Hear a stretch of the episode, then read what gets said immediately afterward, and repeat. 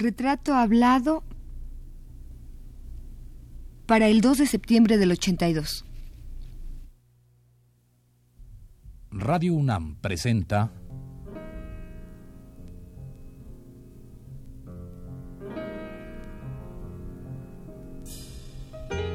Retrato hablado.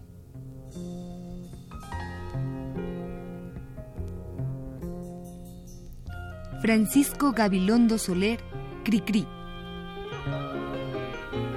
Un reportaje a cargo de Elvira García.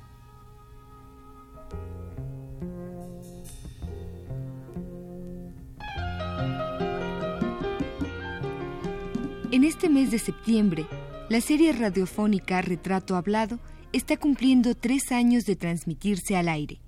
Por ello, buscando una manera de celebrar este cumpleaños con usted, estimado Radio Escucha, hemos seleccionado cinco primeras emisiones de programas realizados con distintos personajes que han transitado por las ondas hertzianas de esta emisora.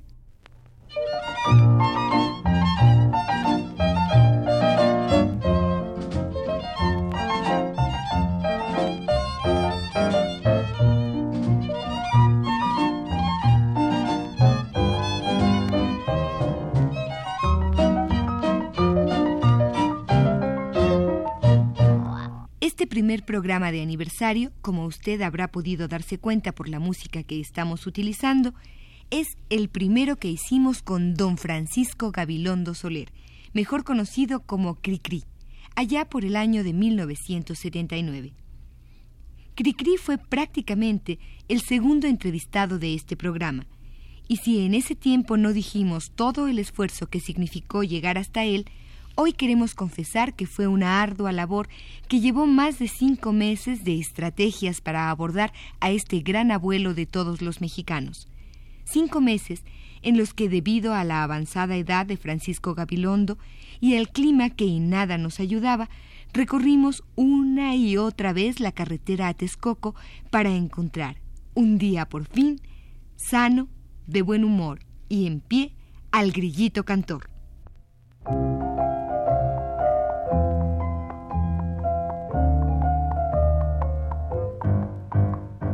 Hay una burrita linda a la orilla del camino. Tiene la pezuña fina y el pelambre también fino.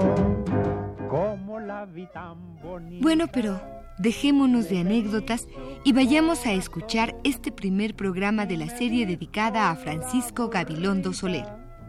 No, no, no, no, no, no, no. No, no.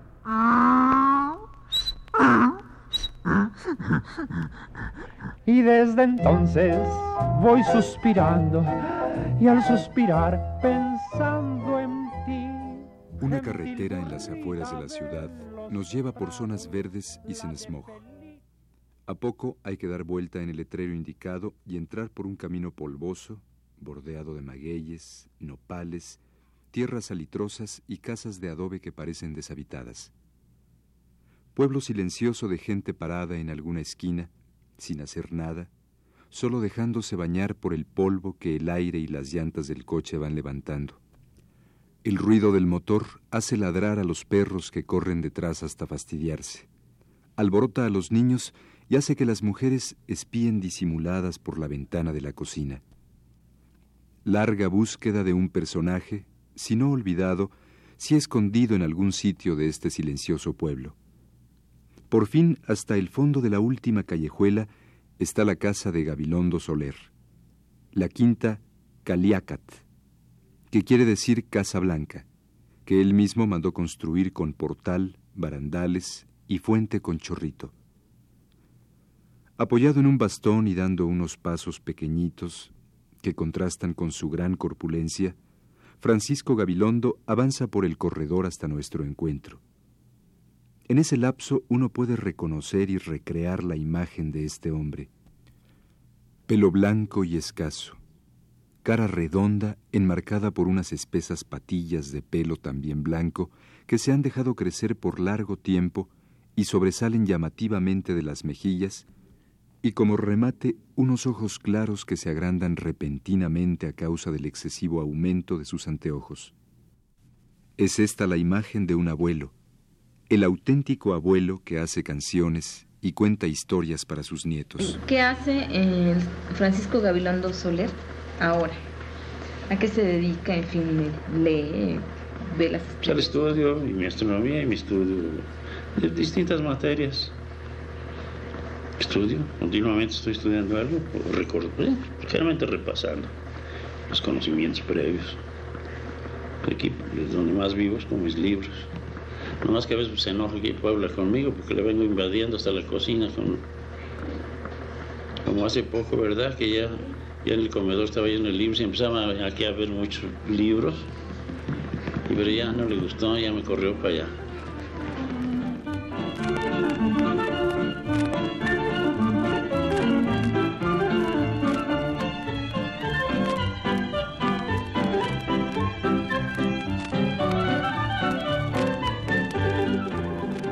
La historia de Gabilondo, como la de sus canciones, comienza el 6 de octubre de 1907, fecha en que nace en Orizaba, Veracruz, Francisco Gabilondo Soler, el primer hijo de don Tiburcio Gabilondo Goya y de doña Emilia Soler. Partiendo de esta fecha, en fin, usted es un, un hombre que nació en provincia. Me gustaría que me reconstruyera un poco cómo era el ambiente de, esa, de, de, su casa, de su provincia, de, de, la ciudad cuando usted vivía ahí? Pues, ¿A qué se dedica usted? ¿A qué jugaba en todo eso? Pues yo, aunque yo te, tenía pues, la casa de mis padres, pero mi, mi, encanto era pasarla en la casa de mi abuelita. La casa de mi abuelita era una casona vieja, pues algo un poco más de esto. No exactamente, pero tenía cuartos ahí en el traspatio con los trebejos se podía uno trepar a la azotea. Entonces se veía un paisaje, pues era muy chiquito, se veía hasta la vía. Por ahí pasaba la maquinita echando humo de algodón. Luego había en la capilla de junto, había una capilla que no era de la casa de mi abuela, pues estaba adosada a la casa. Siempre llena de palomas, pues, palomos. Y el ropero, si se dice, todavía está en casa de mis hermanos el ropero. Y mi abuelita siempre lo tenía lleno de un montón de cositas. Y pues el, de ahí viene la cuestión del ropero. Siempre andaba para mí, era un tesoro aquello. En México, pues un Charo Patiño tiene ahorita mi muñeca, la, la, la canción, porque la llevaron a, hacerle ropa más antigua, de tipo más antiguo que una tía mía le había puesto un vestidito, pero muy, estaba muy moderna. En la opción de minifalda, pues le digo, no, háganle un vestido de... Y la van a llevar también al salón de belleza. Para los... Sí, las llevan al salón de belleza. ¿De las muñecas. de pasta? ¿De no, de porcelana. De porcelana. Ah, sí, antiquísima, pues de la que habla la canción. Y el libro, el de mil estampas, aquí lo tengo. Lo que, las cosas que se perdieron fueron los vestidos de frufru. Era esa tela que se llama frufru, era seda muy gruesa. Usaban las señoras y, y hacía ruidito al caminar. Ahora no tiene sentido esa frase para los chicos modernos, pero era, se llamaba frufru. Decía fru, fru, fru, cuando pasaban ah, las señoras. Sí, sí. Bueno, eso es porque mi hermana con sus dichosas fiestas de fachas y se acabó los vestidos eso. Y la espada, quién sabe dónde quedó, la espada de mi, abuelo era militar, mi abuelo coronel, el abuelo materno. Esa sí se perdió. Mi hija Diana le anduvo investigando mucho, pero fue un señor que se casó. Al que le quedó a mi tío Ricardo se casó tres veces. Así que se puede decir cuál de los matrimonios quedó la espada. Él la, tenía. Él también fue militar, fue carrancista. Mi abuelo no, pues mi abuelo era el tiempo de Porfirio.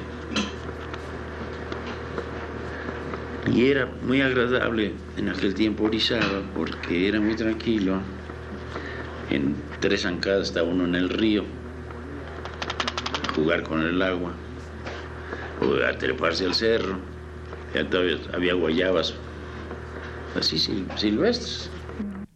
Para hablar con Gabilondo es necesario despojarse de la solemnidad y formalidad del adulto y contagiarse un poco de la gracia y la imaginación de este hombre que, descansando su robusta corpulencia en una silla del comedor, desenvuelve y enciende un puro mientras lentamente reconstruye sus años de infancia al lado de esa abuela, de la que tanto se oye hablar en sus canciones. que usted vivió más tiempo, digamos, con sus recuerdos más vivos son con en la casa de su abuela. Esa es la verdad, con Cricri. Ahora era muy, era muy niñera. Le gustaba invitar a los niños de, de vecinos y se ponía a contarnos cuentos. Luego dice que nos daba unas representaciones que ponía una sábana en una puerta y atrás una lámpara y ella empezaba a hacer sombras y, y cantaba y nos tocaba el piano. Bueno, cositas de zarzuelas o de... Ella no tocaba, no era pianista, pero pues tocaba un poquito, como la gente de aquella época siempre tocaban un poquito Sí. en cada casa. Desde ahí pues eran, y nos daba, tenía, hizo un teatrito de títeres y nos, ¿Y ustedes felices? pues bueno, pues ahí estaba naciendo Cricri. Toma el llavero, abuelita, y enséñame tu ropero con cosas maravillosas y tan hermosas que guardas tú. Toma el llavero, abuelita, y enséñame tu ropero. Prometo estarme quieto. Las tres o cuatro generaciones de niños recreados o educados con la música de Gabilondo siempre imaginaron el personaje, un grillo, como el propio intérprete de las canciones. Este era otro ingrediente más de la fantasía creada por Gabilondo. Sin embargo, ¿qué les quedaba por imaginar a los hijos de este compositor que sabían que el grillo era una invención y que detrás de él estaba el hombre de carne y hueso? ¿Cuándo hace usted consciente la imagen de su padre en relación a Cricri? Bueno, la primera conciencia, como me viene ahorita a la mente, es un grillo dando de saltos. Desde luego que no debe de ser verdad, lo que pasa es que se me confunden las ideas, ¿verdad? Usted se refiere a un señor papá, pero como los niños muy chiquitos, pues todavía no saben la diferencia entre un papá y un grillito y una música, pues como que sale huevo revuelto. Entonces, yo me acuerdo que estaba junto a un radio, como eran los radios antiguos, oyendo las canciones y creía que estaban adentro los muñequitos. Ahora, claro, mi papá llegaba a la casa y pues le pedía un cuento, nos contaba un cuento, pero pues como, como que era natural, era muy natural que... Porque para mí lo natural es ser hija de Cricri. Lo que no es natural es no ser hija de Cricri. Es más, yo creo que es muy chistoso no ser hija de Cricri, porque bueno, ni siquiera me imagino cómo son las cosas, ¿verdad? Pero según memoria, al aprender a hablar, salió más del lenguado que un perico de arrabal, negrito sandía. El arribo de la radiodifusión como medio masivo de comunicación abre la enorme posibilidad de cautivar al público que durante mucho tiempo estuvo disperso.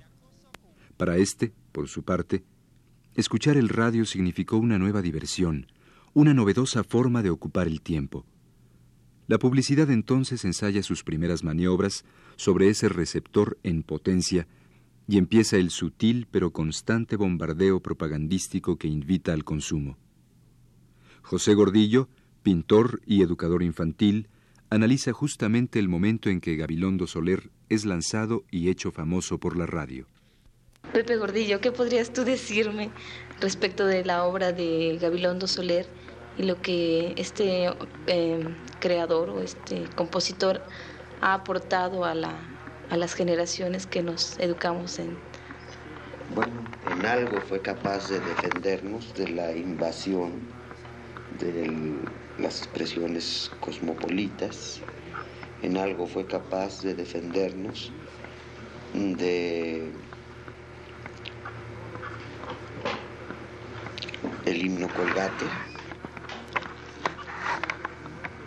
Él eh, permitió a los niños mostrar su preferencia por eh, las canciones que hacía, les permitió escucharlas a través de los medios masivos y cantarlas de una manera espontánea, pero todo esto es historia. Esto corresponde a los tiempos en que el cancionero Picot, folclórico y vernáculo a la vez, eh, todavía correspondía a una etapa infantil de la publicidad en México que ignoraba el poder criminal de sus dientes y ensayaba con el arte y sus recursos. Hoy sabemos que la publicidad ya no necesita de esto. Eran tiempos en los que no se daba todavía la contracultura como una manifestación replanteada por la publicidad eh, y que McLuhan representa con su libro y con sus eh, tesis de que la cultura es un negocio. Ese refinamiento moderno como máximo mm, como máxima expresión de la trata humana en el que actualmente somos la víctima. Los niños hoy cantan comerciales y no saben cantar otra cosa. El corrido mexicano tuvo expresiones extraordinarias, pero estaba demasiado presente la expresión dramática del adulto por la lucha sangrienta de la revolución y no tuvo tiempo de dedicar eh, energías y sensibilidades a la expresión del niño. Lo único que tuvimos en México fue nuestro folclore y nuestra tradición de los cantos infantiles. El niño en México carece de posibilidades de expresión principalmente porque no es comprendido, porque no hay quien maneje la posibilidad que el niño tiene de expresarse.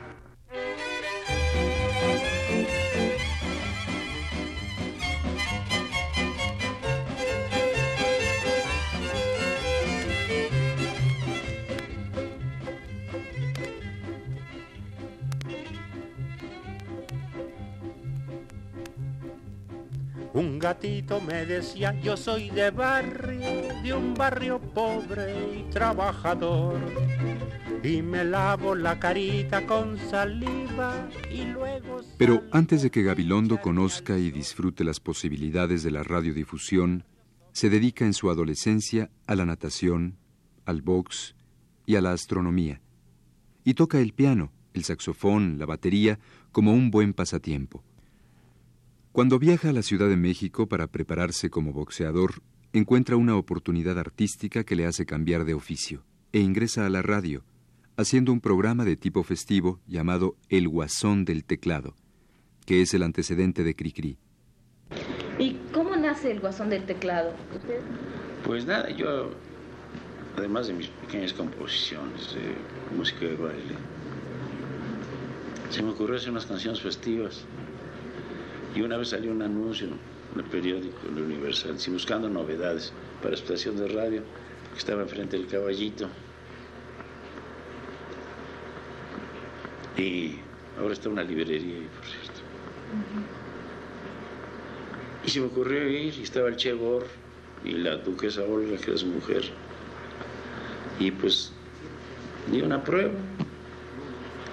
Me dijeron, venga tal día a recoger el veredicto. Pues que voy y que me, me dieron una tarjeta, sí, que siento mucho haber tirado. Una de las cosas que me duele en la vida. Francisco Gabilondo, composiciones festivas, bajo elemento completamente nulo, firmado por la duquesa Olga. Pero es que el Che Bor hacía también una cosa parecida. Claro, Y le iba a hacer la competencia a su marido y, y ella puso elemento completamente nulo. Pero me había oído el bate de Ruiz Cabañas, que era periodista en la Universal y un poeta muy conocido. Y a él le caía muy mal el Che Bor. Y me dijo, ¿qué hubo, amigo? Cuando empezamos, dije, pues no, señor, mire usted, este, usted empieza, ya, no me acuerdo exactamente qué día, pero me metió él. ¿A la W? No, no, no, no, a la, Ah, la can- X, a la- era la XR, quién sabe cuántos. Era la estación del Universal. Y ahí empezaron conmigo, Emilio Tuero y Jorge Negrete. Pues ahí, musicalmente empezamos, Emilio Tuero, Jorge Negrete y yo. Y otra muchacha que entonces era cantaba. Y entonces, pues ahora es arpista, ya está grande, pero cantaba. Ah, pues hermana de Ruiz Armengot, era la muchacha esta. No me acuerdo su nombre. Pero en fin, varias personas conocidas. Empezamos en esta estacioncita del Universal. Y yo se lo debo al... Y el bate caballos porque me puso el WhatsApp del teclado. Pues pasó un año, entonces empecé con el cri cri, que sí me gustó. Pues claro, me recordaba una cosa real. Y el WhatsApp no eran más que puntadas, vaciladas de, sí, sobre las cosas de, de la época, ¿no? Las cosas del momento. Vacilándome el turismo y los camiones y ¿no? lo que es una canción festiva. Los chismes. El que más pegó había una canción que se llama Su Majestad el Chisme, que pegó mucho. Haber hasta Estados Unidos. No me pagaron un quinto nunca, pero puede haber hasta allá. ¿Cómo iba esa canción? Yo me la sé, pero muy poquito, ¿no? Su Majestad del Chisme. Me acuerdo más de la música que la letra. Tengo una amiga que se la sabe enterita. Se la voy a pedir. Y la voy a, cuando se apunta, pues vale la pena tenerla como recuerdo. Pero completamente me desatendí lo del guasón.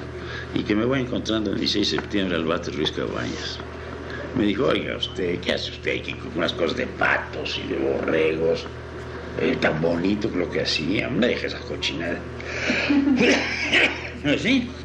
Él como se sentía padrino de, de, de un número musical, eso no le gustaba. Además, lo del guasón era una especie de muy, france, muy afrancesado el estilo, eh, como los de los chansonniers. Claro, porque entonces pegaba mucho lo de Chevalier. Y uno, uy, sin querer invita a uno de joven. Y a él le gustaba porque, pues claro, todos los señores de aquella época eran afrancesados. Tenían mucha admiración por la cultura francesa. Sí. Todavía hay quien la siente. Sí, realmente Francia tiene una cosa muy linda, ¿verdad? Pues me dijo, no, son unas porquerías. Y estaba re enojado conmigo porque, pues no, ya no se le hizo, lo que se murió fue el guasón y siguió cri cri. ¿Cómo era el ambiente artístico y musical de la época en que usted comenzó con Emilio Tuero? No, muy, era, era una familia la doble. Era una familia. Toda esa frialdad horrible que hay en Televisa. Es, es una frialdad. Usted no sé si habrá ido. Sí. Es una frialdad tremenda. No, no, es aquello no. Era una familia. Y, y no nos importaba el dinero, pues lo hacíamos realmente con mucho gusto todos. Por amor, realmente, sí. lo que estaban haciendo. Por amor al arte, realmente, porque. Pues me acuerdo que cuando le conseguí un programa, un programa que hice extra de Cricri, se llamaba La Fuente Encantada, anunciamos la García Crespo de, Huacán. Y tenía yo a Emilio Tuero. Y yo haciendo canciones, pues, pues era una reminiscencia del, del, Guasón, sin dar mi nombre, fue de incógnito. Y éramos dos pianos, Juanito García Esquivel y yo. Y los chansoniers eran Emilio Tuero Ramón Armengot. Y se pusieron muy contentos porque les conseguí que les pagaran 25 pesos cada uno de ellos.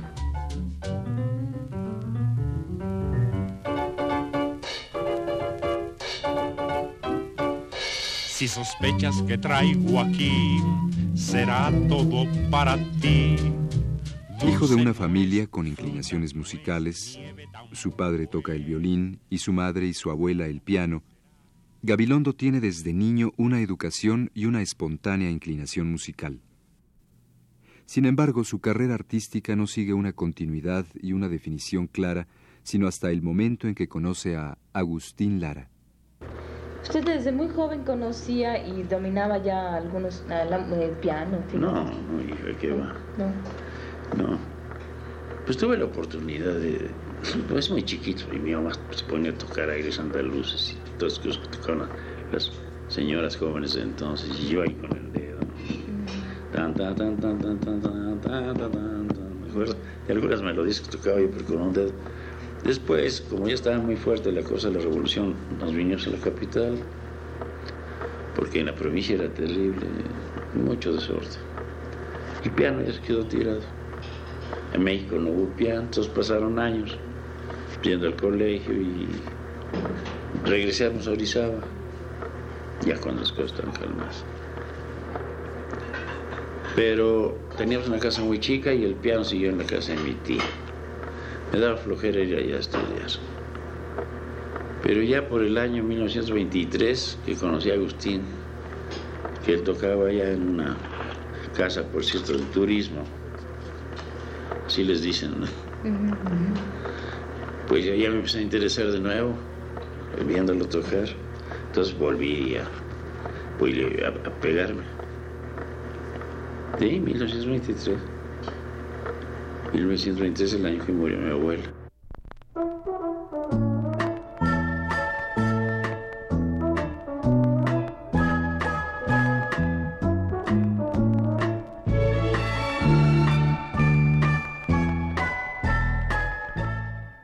Esta fue una emisión especial de aniversario. En esta ocasión, escuchamos el primer programa de la serie dedicada a Francisco Gabilondo Soler, Cricri. Le invitamos para que el próximo jueves, a las 22.15 horas, nos acompañe a reescuchar el primero de la serie dedicada a don Gabriel Vargas. Gracias por su atención.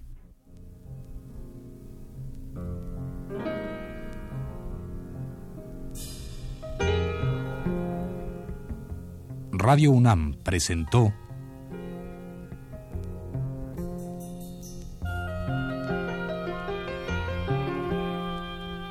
Retrato Hablado.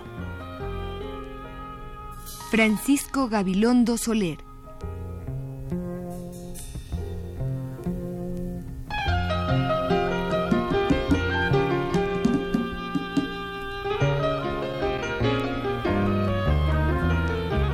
Reportaje a cargo de Elvira García. Realización técnica Pedro Bermúdez. En las voces de Enrique Velasco y Carlota Villagrán. Coordinación de Juan Carlos Tejeda para un programa de Elvira García.